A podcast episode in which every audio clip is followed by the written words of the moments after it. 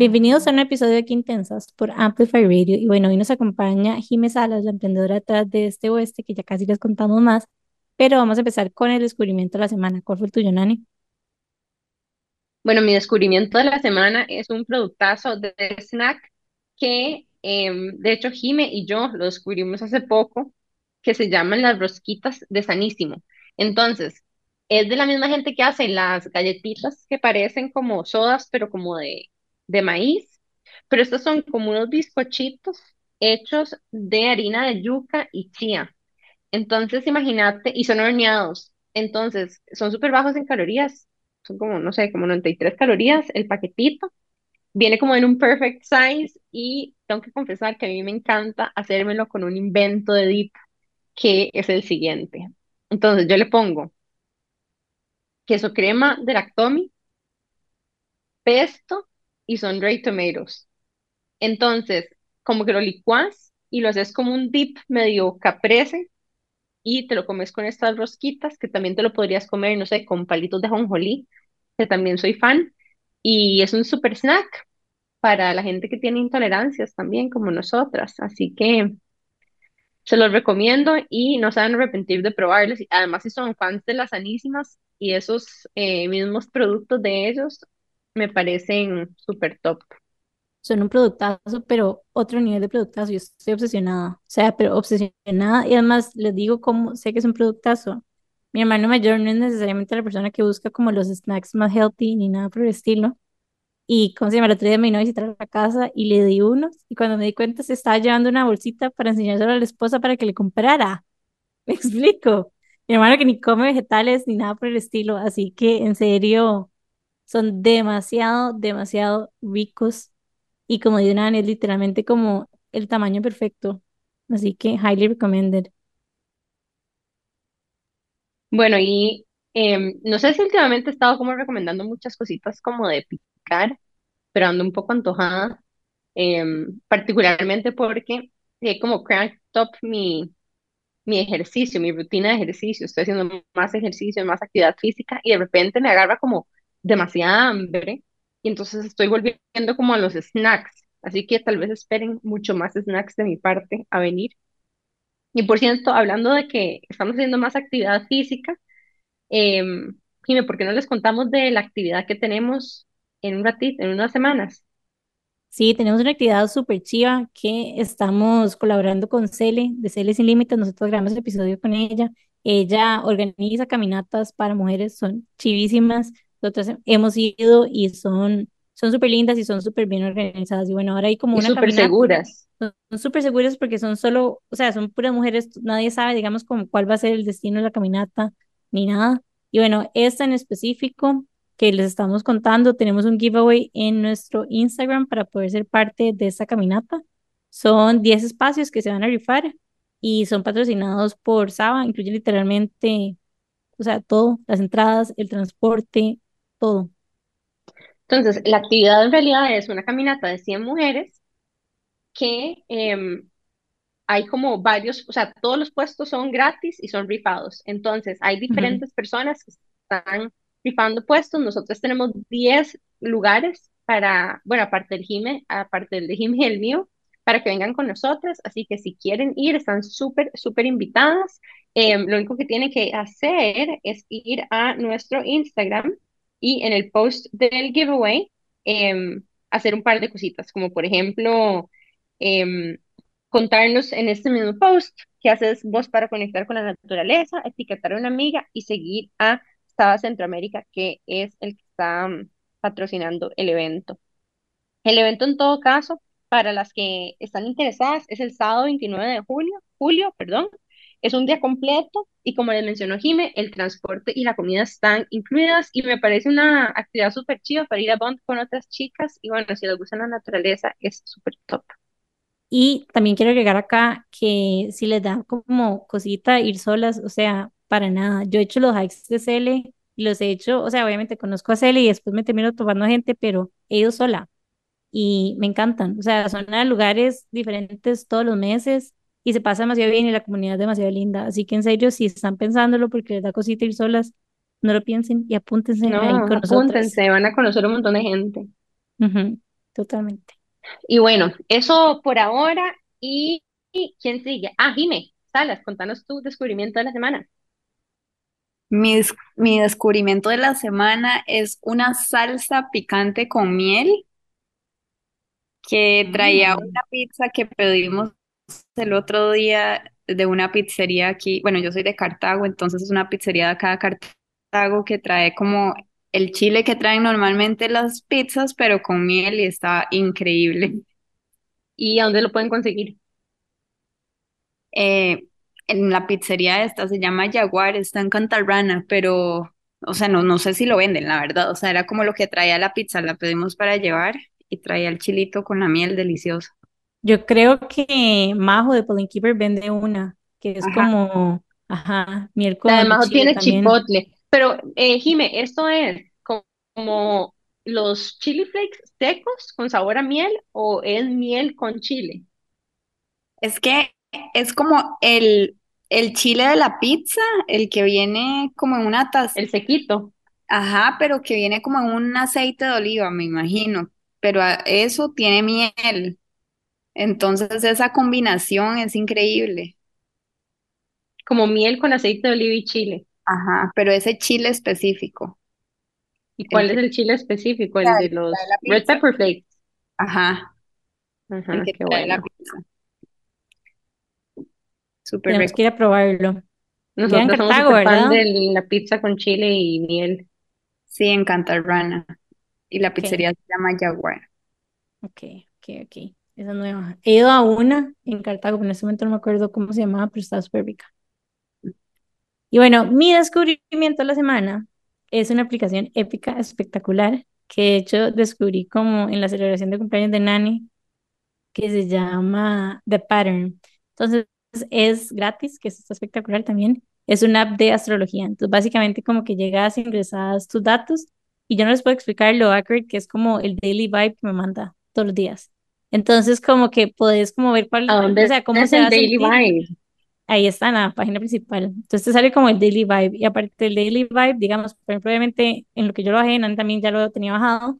Y uno puede como generar, ¿cómo es que se llamaba, Nani? Como bundle, no me acuerdo. Bonds, bonds. Bonds, ajá. Entonces, básicamente puedes ver cómo, cómo es la amistad y cómo se llevan y qué no, y nada, nada, y vieran qué accurate que estaba. Y aparte de eso, también como que puedes entender, porque la verdad es que yo, bueno, yo me metí en el mundo de astrología hace poco y es demasiada información. Entonces, como puedes ver como que si tienes la luna, yo no sé qué, qué eso significa, me explico, no sé, está demasiado chido, así que highly recommended. Yo he probado ya con varios apps de astrología y he tenido como varias sesiones con diferentes chicas y quiero decir que, que esta me encantó. Y más allá de que ustedes crean o no crean en la astrología, yo creo que todo este tipo como de terapias alternativas o como posibilidades te invitan como a cuestionarte, ¿sabes? Como que siempre hay como alguna pregunta en el día o siempre hay como algún vibe, entonces como que uno llega a tener como ese momento de como de conciencia tal vez, en el que empezás como a preguntarte como, ¿será que me estoy sintiendo así hoy? ¿Será que no? ¿Qué, qué me está pasando? Entonces como que creo que más allá de que crean o no crean en esto, es como una pone a invitación pensar también a, a cuestionarte cosas. exactamente, a no andar nada más en modo automático, sino pensar un poquito más cómo se está viendo tu vida, cómo la estás sintiendo, cuáles son los retos, etcétera, etcétera. Entonces, Ujú, Es como una de esas apps que te hacen como tu chart, porque si tienes que poner como el día, la hora y el lugar donde naciste. Yo tengo una app de esos que se llama CoStar, que también te dice como que lo que tienen tus amigos. Y a mí esa me gusta porque también te tira como resúmenes diarios. Pero esta que se llama The Pattern, que la, la descubrimos de hecho juntas, es muy chiva porque puedes poner, como dice Jime, como otras personas y puedes hacer como una lectura de las dos cartas juntas. Em, entonces Jime obviamente empezó a meter los datos de todas nuestras amigas y mandarnos pantallazos como de nuestro bond y nuestra relación entre todas y se, se obsesionó en un fin de semana, obviamente. Obviamente, pero en serio está muy buena. Yo la otra la había bajado, pero no me había, no sé, no me había como matado. Esta siento que es muy gusta, completa, pero esta es bastante completa. Pero sí tienes como que unlock algunas cosas pagando. Pero es pero ya es como, o sea, la base en general es como super overwhelming en general. Yo ni siquiera he podido terminar de ver, yo soy la peor como para estas barras como, como paid app, eh, apps, porque siempre termino cayendo.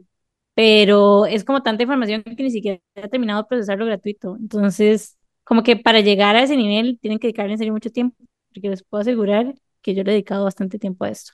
Pero bueno, sí, recomendada. Sí, bueno, está muy chido, o sea, así que válido, Jime. Y bueno, estamos súper emocionados porque tenemos a alguien muy especial hoy en el podcast con nosotras. ¿Quieres contar, Jime, quién tenemos hoy aquí? Bueno, hoy tenemos a Jimé Salas. A Jimé, las dos la conocemos ya desde hace un tiempo y bueno, vamos a contarles un poquito más de quién es ella. Ella es un alma libre que ama viajar, ama el mar, de las personas que prefieren emprender, caerse y levantarse, pero siempre teniendo su independencia y su libertad. Algo que la caracteriza su persistencia y su intensidad. Muy bien, Jimé. Cuando se mete algo en la cabeza hasta que no lo logra, no para. Y es una de esas personas que está en una búsqueda constante de propósito. Su objetivo en la vida es dejar una huella positiva y ser parte de las que construyen un mundo mejor. Cree firmemente en la bondad de las personas y en que hay más personas buenas de las que nos imaginamos en el mundo. Bueno, estamos muy felices de tener a Jimé por acá. Estamos muy felices también con todos los proyectos que ella en este momento está viviendo, porque Jimé la emprendedora detrás de Este Oeste, que es un colectivo de diseño súper lindo, que abrió sus puertas, bueno, reabrió sus puertas este fin de semana en Pinares Place. Así que estamos muy felices de tenerte por acá, Jimé. Muchas gracias, chicas. Es un honor para mí que me hayan invitado. No, estamos súper contentos porque sabemos que tu experiencia y lo que has vivido alrededor de este vez y lo que has creado y esta segunda vuelta em, que te ha llenado de experiencias y aprendizajes nos van a ser muy valiosos para las personas que nos van a escuchar hoy.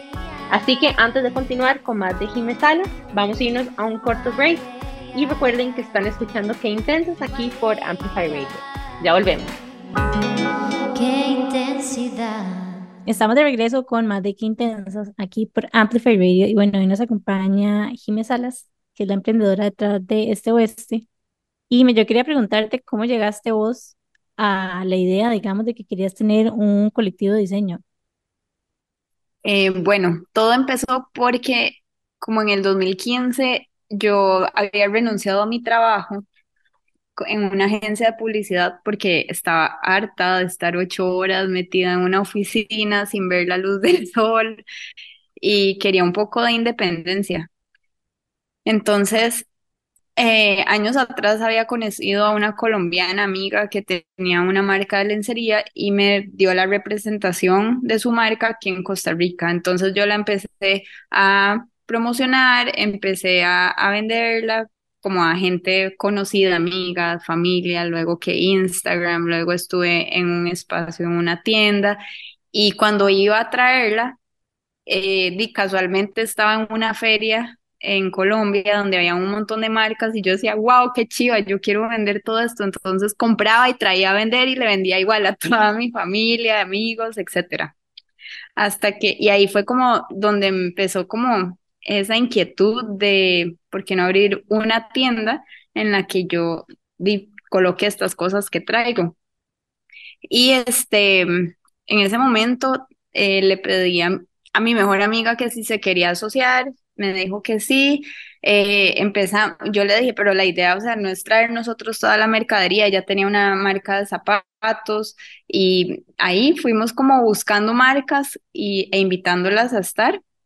Eh, estuve con esta socia un año hasta que ellos dijeron, no, ellos tenían su trabajo eh, fijo, entonces dijeron como, no, Jime, ya, ya, ya no queremos seguir y yo me dije, bueno, di, no, yo ya empecé esto, ahora sigo sola y me puse la camiseta y empecé, es como que ese fue como el primer nuevo comienzo para este oeste después de un año porque ya era sola, entonces como que hice mejoras de cosas que he aprendido durante el año, como manejo de inventarios, como más de atención al cliente, una forma más de este, incentivar a las chicas que trabajaban conmigo, como sacar marcas que, que no, que tal vez no estaban generando y, no estaban como contentas porque no estaban teniendo ventas o no eran su, no era su target.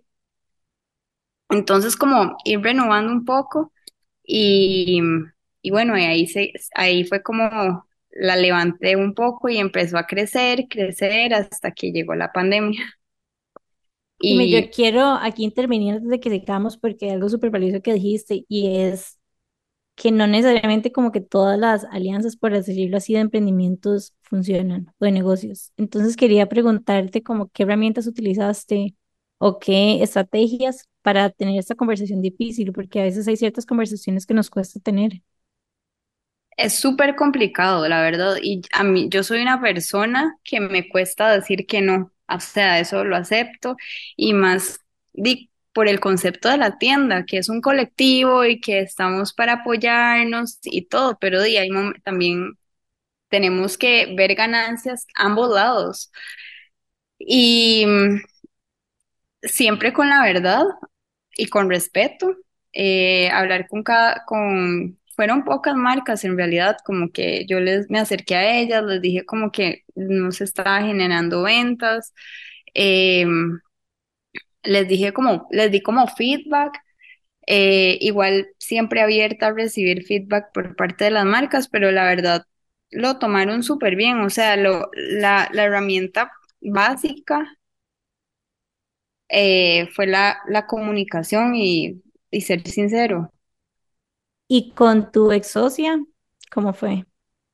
Ahí fue como que, como que ella lo quería hacer, pero no sabía cómo decírmelo y yo también quería como decirle, o siguen ustedes o sigo yo, porque no estábamos como como, como distribuyendo la responsabilidad, yo entiendo, o sea, eran dos personas que trabajaban full y no tenían tiempo y yo estaba más dedicada a la tienda y era cincuenta cincuenta entonces yo lo que les dije es que había estado pensando que ellos eh, son personas súper ocupadas y que no, la idea es distribuir las, las, las responsabilidades y pues no, me dijeron que sí, que ellos querían como hablar del tema, pero no sabían cómo. Y no, fue súper bien, o sea, era un poco complicado porque era una amiga, ¿verdad?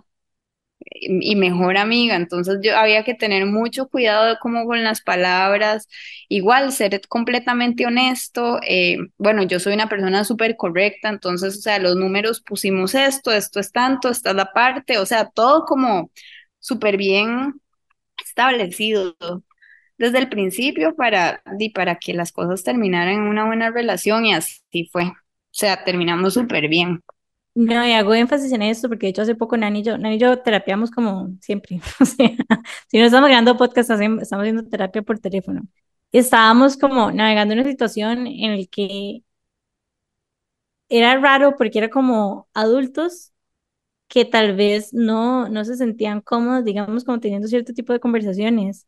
Entonces, es como, y nosotros hemos estado en esa posición también, porque a veces uno se queda pegado y cómo cuesta, pero también es qué importante tenerlas porque puede ser inclusive como en tu caso. Las dos partes estaban sintiendo lo mismo, pero ninguna tal vez y se sentía cómoda, obviamente, porque es una situación muy incómoda de llegar a, de a tenerla.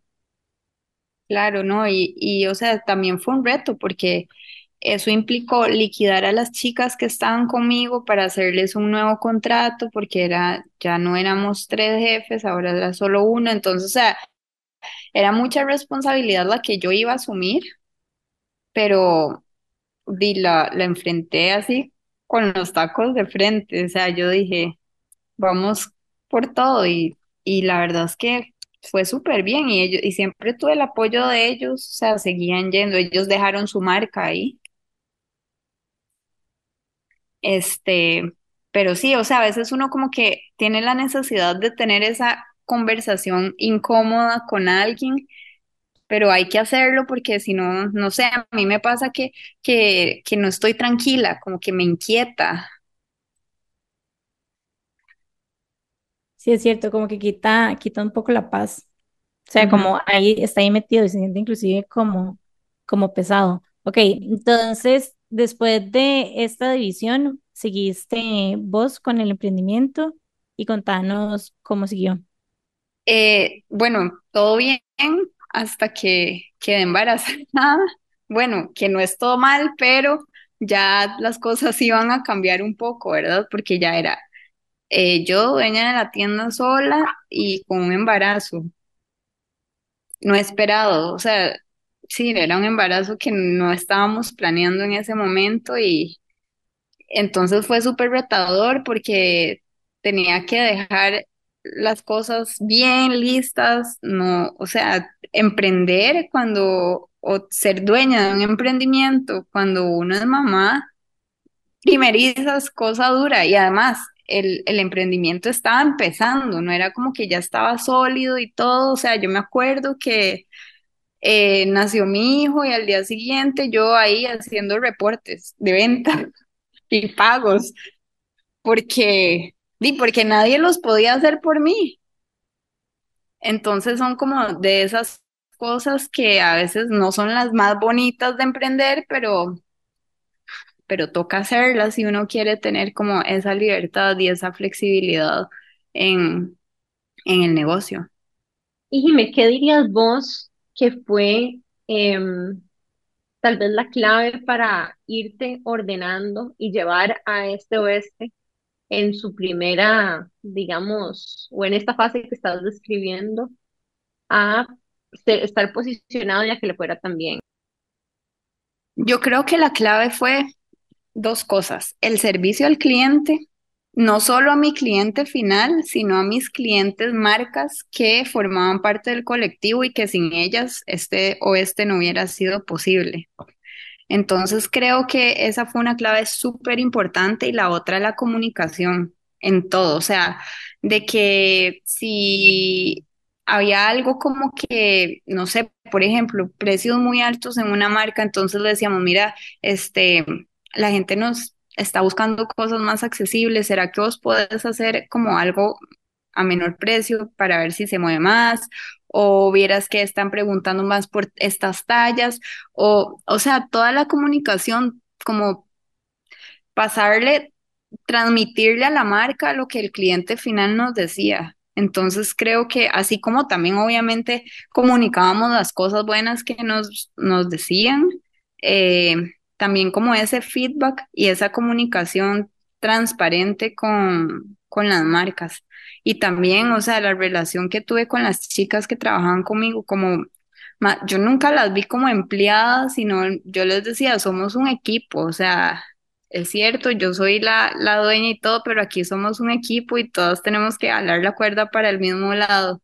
Entonces creo que eso me ayudó mucho porque tenía dos chicas que, que me, o sea, me ayudaron un montón más cuando di, nació mi hijo, que ya estaba menos, tenía menos tiempo y, y fue, o sea, eso fue la clave, comunicación, eh, trato y la relación con las, las chicas de servicio al cliente. Y te valido yo por acá porque, bueno, yo de hecho vendía y bueno, ahora otra vez estoy vendiendo con Jim en este oeste y yo escuchaba siempre de, de mis clientes como, ay, es que amo esa tienda, ay, es que las muchachas que tienen son todas lindas, ay, es que yo no sé qué, incluida mi mamá, que mi mamá puede ser una clienta difícil, mi mamá amaba la tienda y amaba cómo la atendían y amaba, me explico, como que se sentía muy cómoda y eso es súper importante, digamos, en este tipo de espacios. Ujú.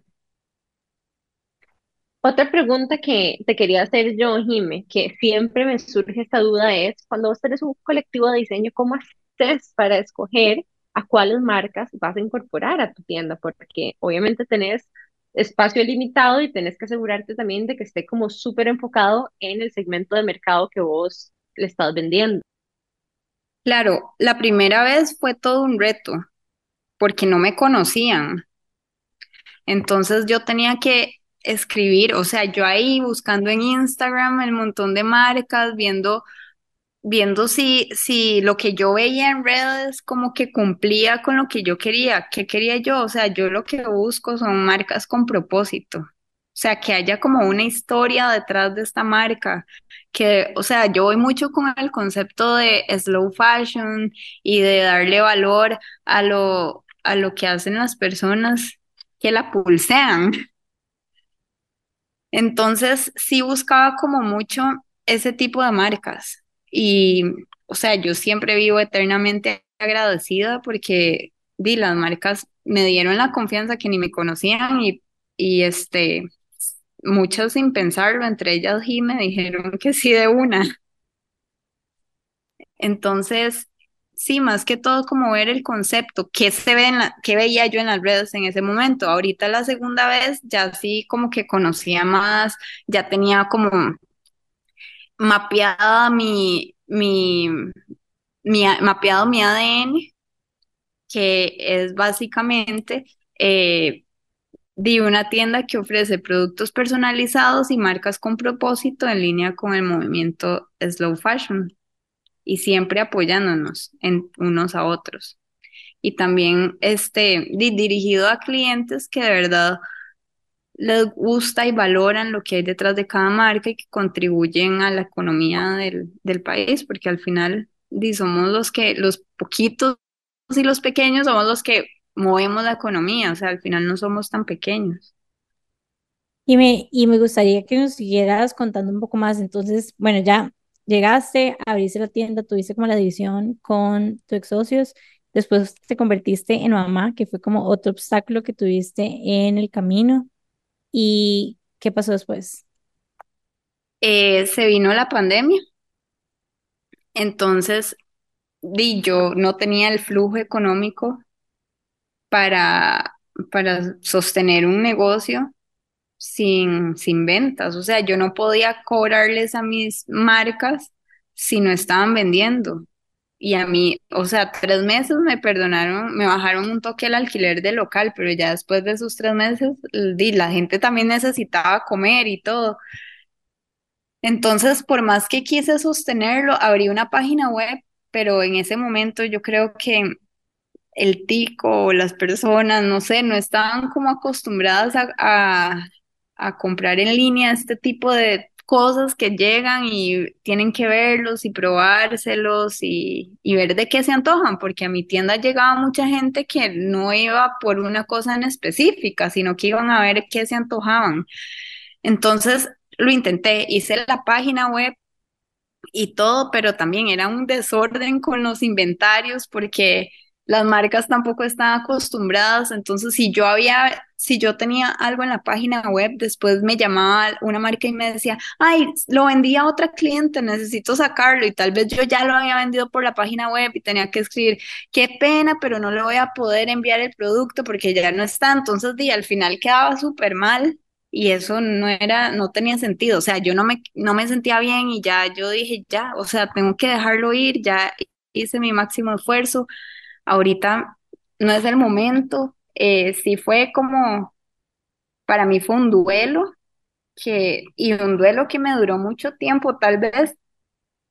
Por un lado, pude como dedicarle y estar con mi hijo a full, pero ya llegó un punto en el que yo también necesitaba como sentirme realizada profesionalmente y no lo estaba sintiendo, no me estaba sintiendo así, está, había frustración, había como enojo, había un montón de sentimientos, porque yo decía, bueno, me siento, me siento realizada como mujer porque tengo un hijo, tengo un esposo increíble, pero profesionalmente no me siento así. Entonces ahí como que, bueno, después de cerrar empezó como una búsqueda de, de propósito y de qué hacer de mi vida, como una crisis existencial. Pasé por varias cosas, desde construir casas para la venta, que es un negocio que hacía mi familia este, desde hace años, entonces ahí me metí en eso.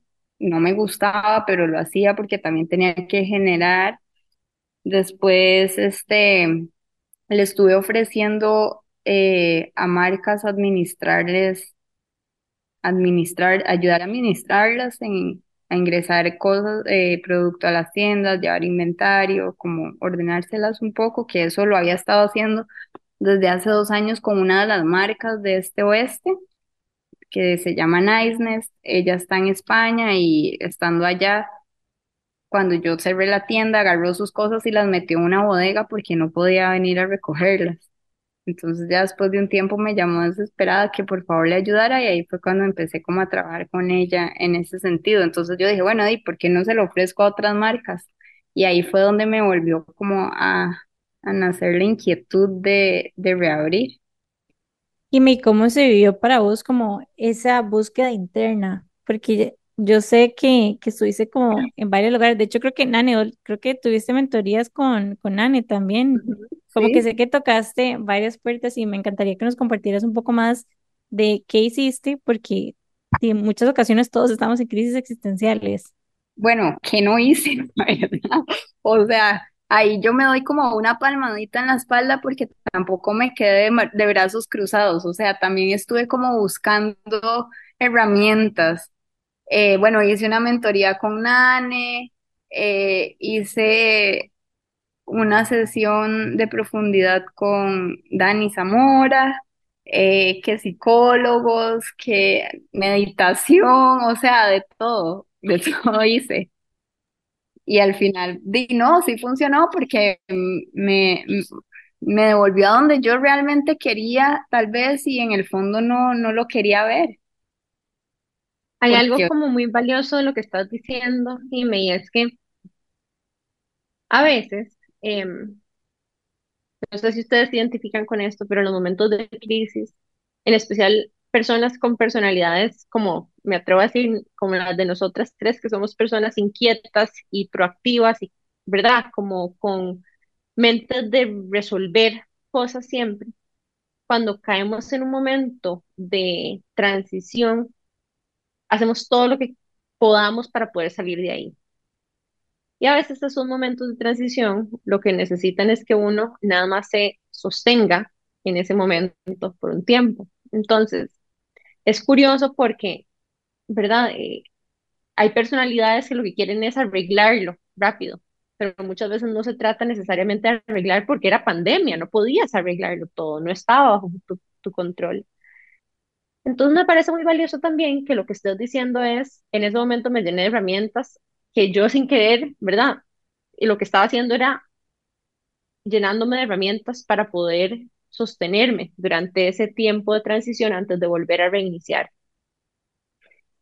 Y yo en mis momentos de transición, también les quiero compartir que igual a veces me pongo en modo resolutiva y no sé, me recuerdo un momento que estaba como en transición de trabajo, se me puse a aplicar un montón de cosas y no todo estaba bajo mi control, ¿verdad? Eh, esperaba que, no sé, que meter aplicaciones que me llamaran, que un montón de proyectos en los que estaba como sembrando semillas y ya yo quería que me dieran frutos, ¿verdad?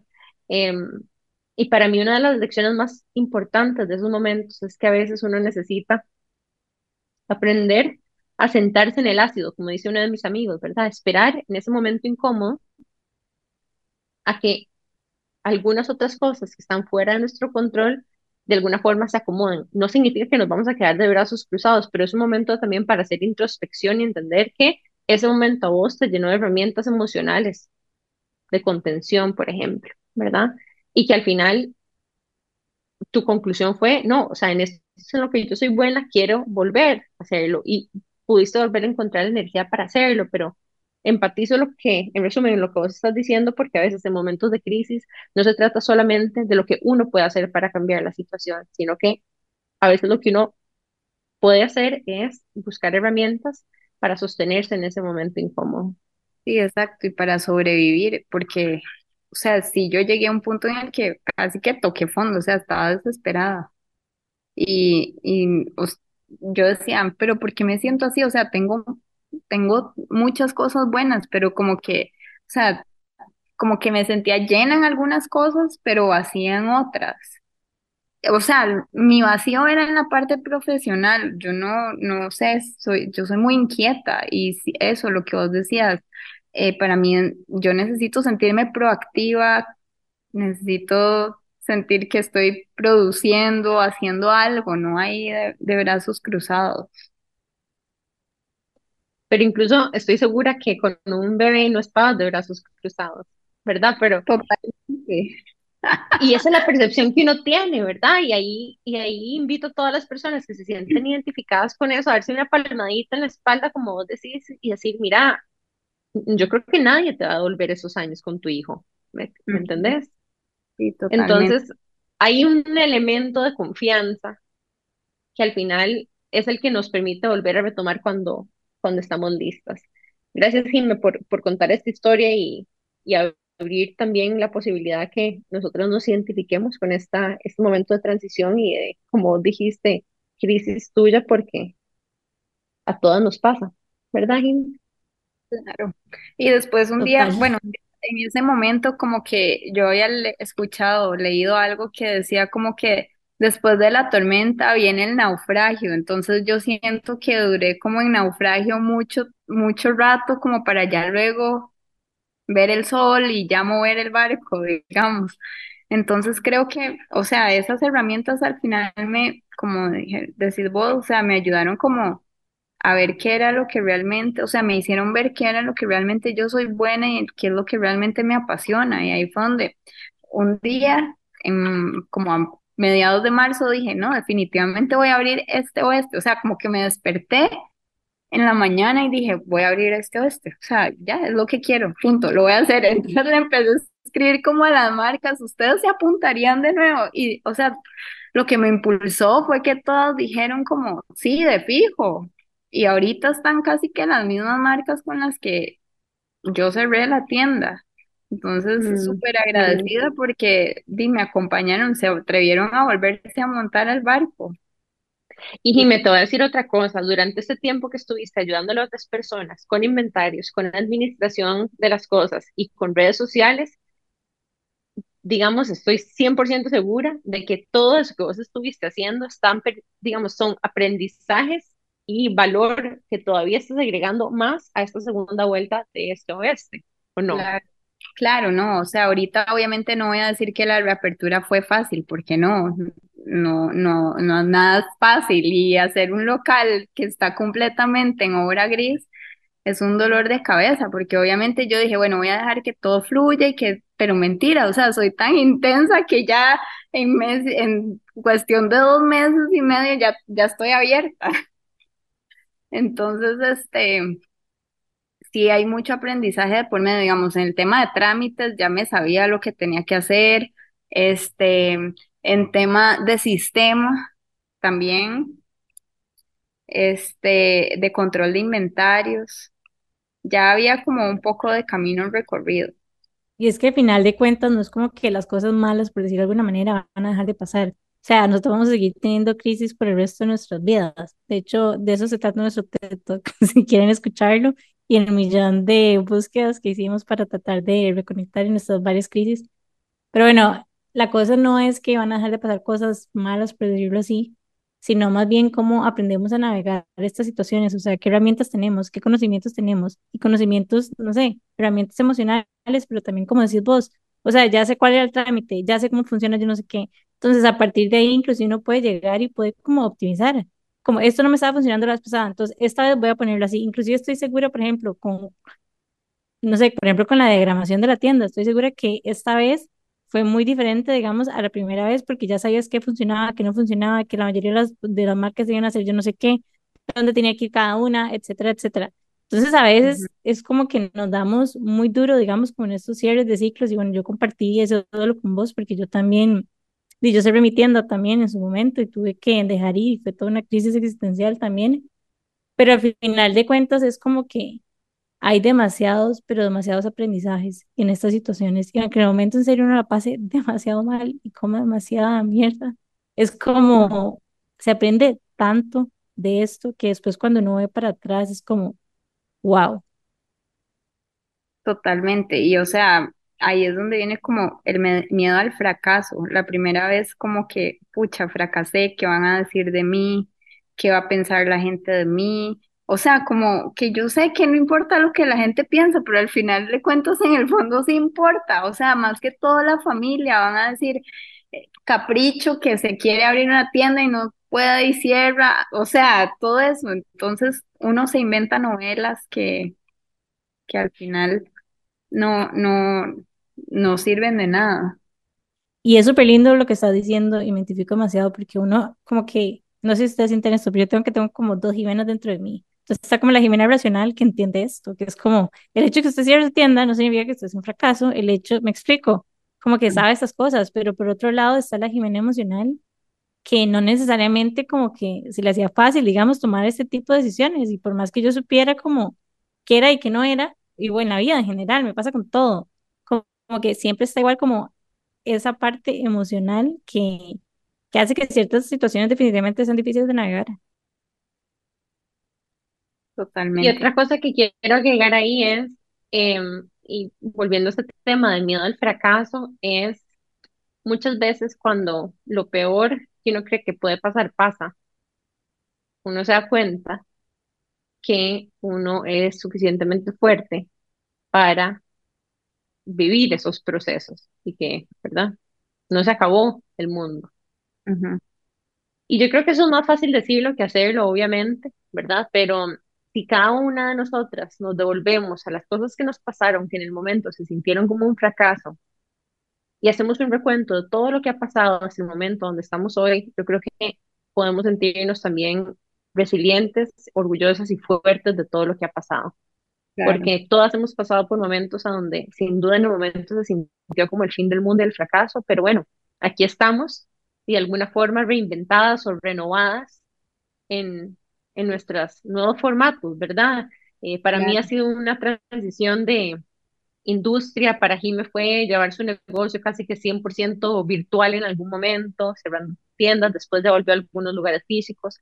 Para dos fue el periodo este de pausa de este oeste, pero todas nos levantamos de alguna forma. Así que quiero también aprovechar este momento de decirles que todas las personas que nos están escuchando, estoy orgullosa de todos ustedes que han pasado los momentos, digamos, más oscuros, donde más asustan y que hemos salido de cada uno de estos momentos.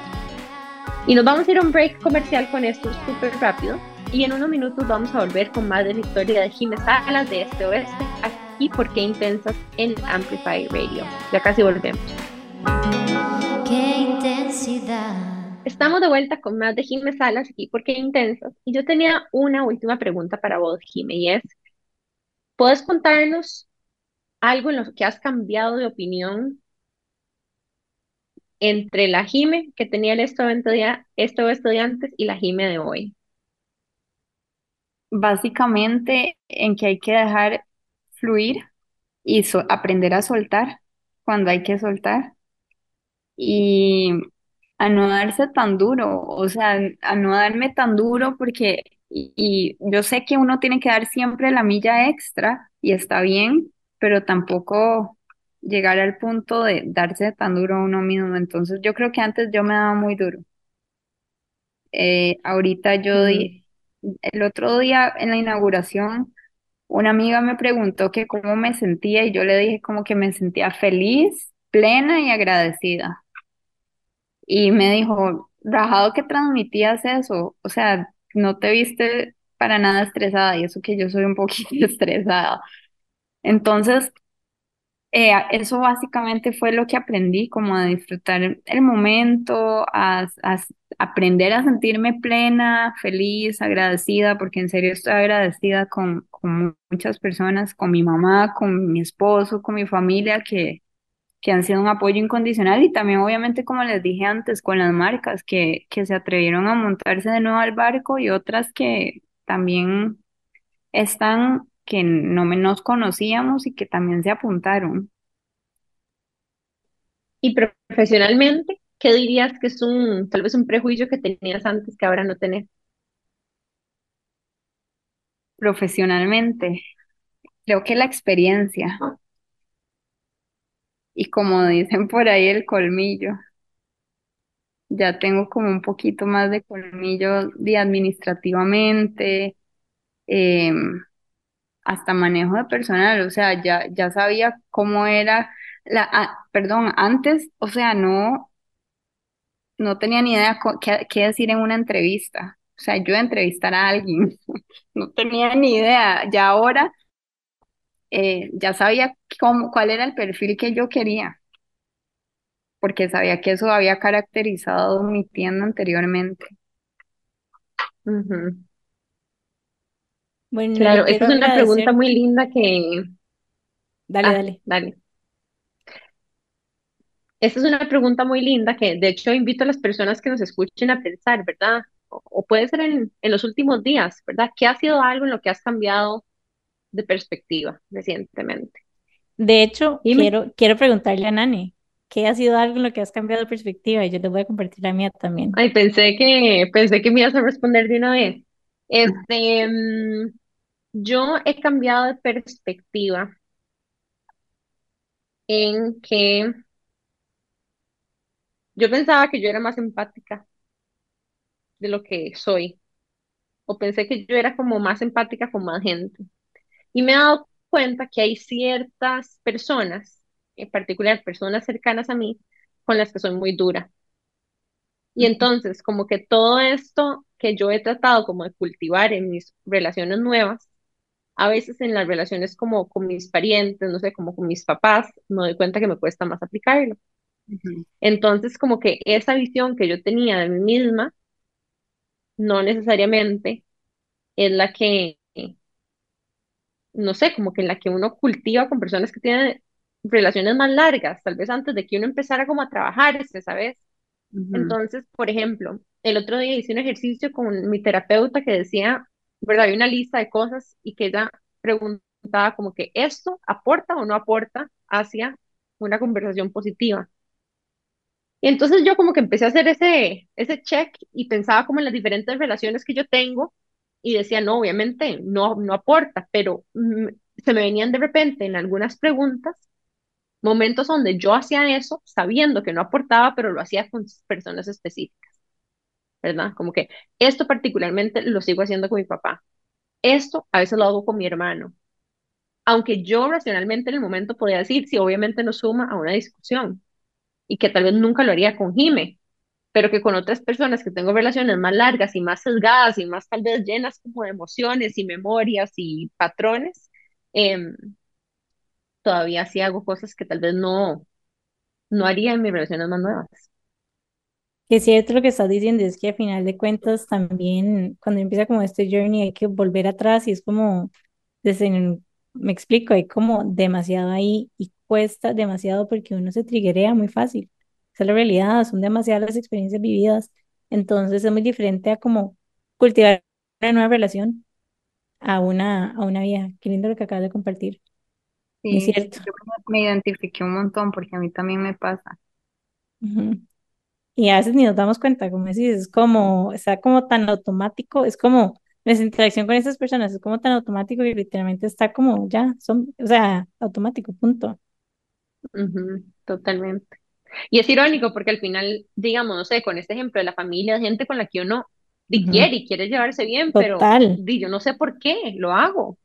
Aunque yo sé que no suma, pero di, no sé, como que hay, hago como una regresión ahí. Eh, mi hijo y me vos, contanos.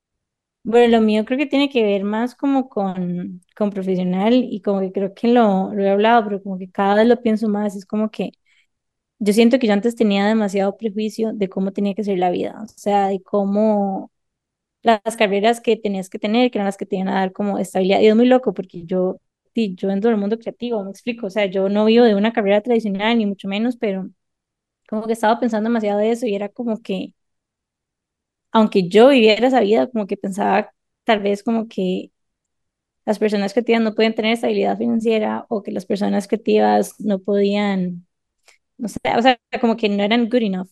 Inclusive ahí está, o sea, como viéndolo de fondo y es muy loco porque yo soy parte de eso, me explico. Y no me sentía por lo menos me contaba esa historia. Entonces he estado como reflexionando demasiado en eso y como realmente como qué es éxito para, y para mí, o sea, qué se siente para mí valioso y qué no. Y tratar un poco como de diferenciar qué, qué viene de afuera y qué viene de adentro. O sea, qué es realmente importante para mí y qué es realmente importante para las otras personas, que al final de cuentas terminan como influyendo un poco en, en las decisiones tal vez que, que estoy tomando por miedo a decepcionarlos, como estamos hablando, como que nos vean como un fracaso lo que sea. Entonces creo que anda por ahí, estoy como muy metida como en esta exploración interna de, de autenticidad, intuición, como tratar de dejar atrás un poco como creencias que había, que no necesariamente me he dado cuenta. Y que es súper irónico, o sea, en serio, yo digo eso y me parece más irónico, es como, ¿cómo voy a tener este pensamiento si yo soy esa persona? Qué loco, ¿verdad? Pero bueno, sí, es mi, es de mis últimas reflexiones. Y yo creo que muchas de estas, digamos, miedos o cosas que uno se da cuenta vienen desde un lugar de, de como de, de ser humano, de tener estos miedos, de querer cumplir, de sentir que tienes que fit in en algún lado para pertenecer a algún grupo de personas.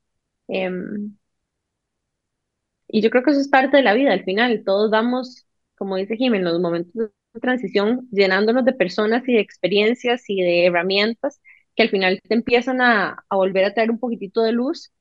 Em, y, y es un proceso que es como vacilón, porque yo no he tenido una crisis en mi vida, he tenido varias crisis en mi vida. Y entre una y otra, resulta que como que no sé, entre una y otra se me olvidan las herramientas que en la primera conseguí y en la segunda, otra vez en mi ronda de buscar herramientas de acuerdo, ¿verdad? Que esto existe dentro de mí y entonces como que revisito algunas cosas y al- algunas cosas nuevas, pero, por ejemplo, no sé si hablaba yo una, una uno de estos episodios de, de la meditación, ¿verdad? Que tengo ratos de no meditar y me ayudó un montón en un momento de transición, pero por alguna razón, hoy no está resonando tanto como el instrumento principal que quiero utilizar. Pero quien quita, en la próxima vuelta tenga que volver a acordarme que esto es una herramienta. Así que, no sé, les cuento que esto me pasa a mí por si se sienten identificados, que no sientan que son las únicas y que al final coleccionar herramientas no significa que las vas a tener todas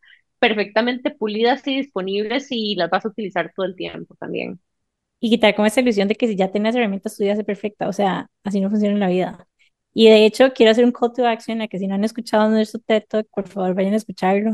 O sea, de verdad es como, eran tres crisis existenciales que, bueno, hablamos de tres crisis existenciales que hemos vivido juntas, cómo hicimos para navegarlas, hablamos de, de lo importante también que es como tener el apoyo de, de alguien que esté viviendo como situaciones similares. Y bueno, la verdad es que no es porque nosotros lo hiciéramos, pero a mí me gustó. Así que vayan Fue súper catarsis, fue como fue catarsis para nosotros hacer ese TED Talk, pero sí, nos montamos el escenario a hablar de nuestras crisis, la verdad es que fue también transformador para nosotros.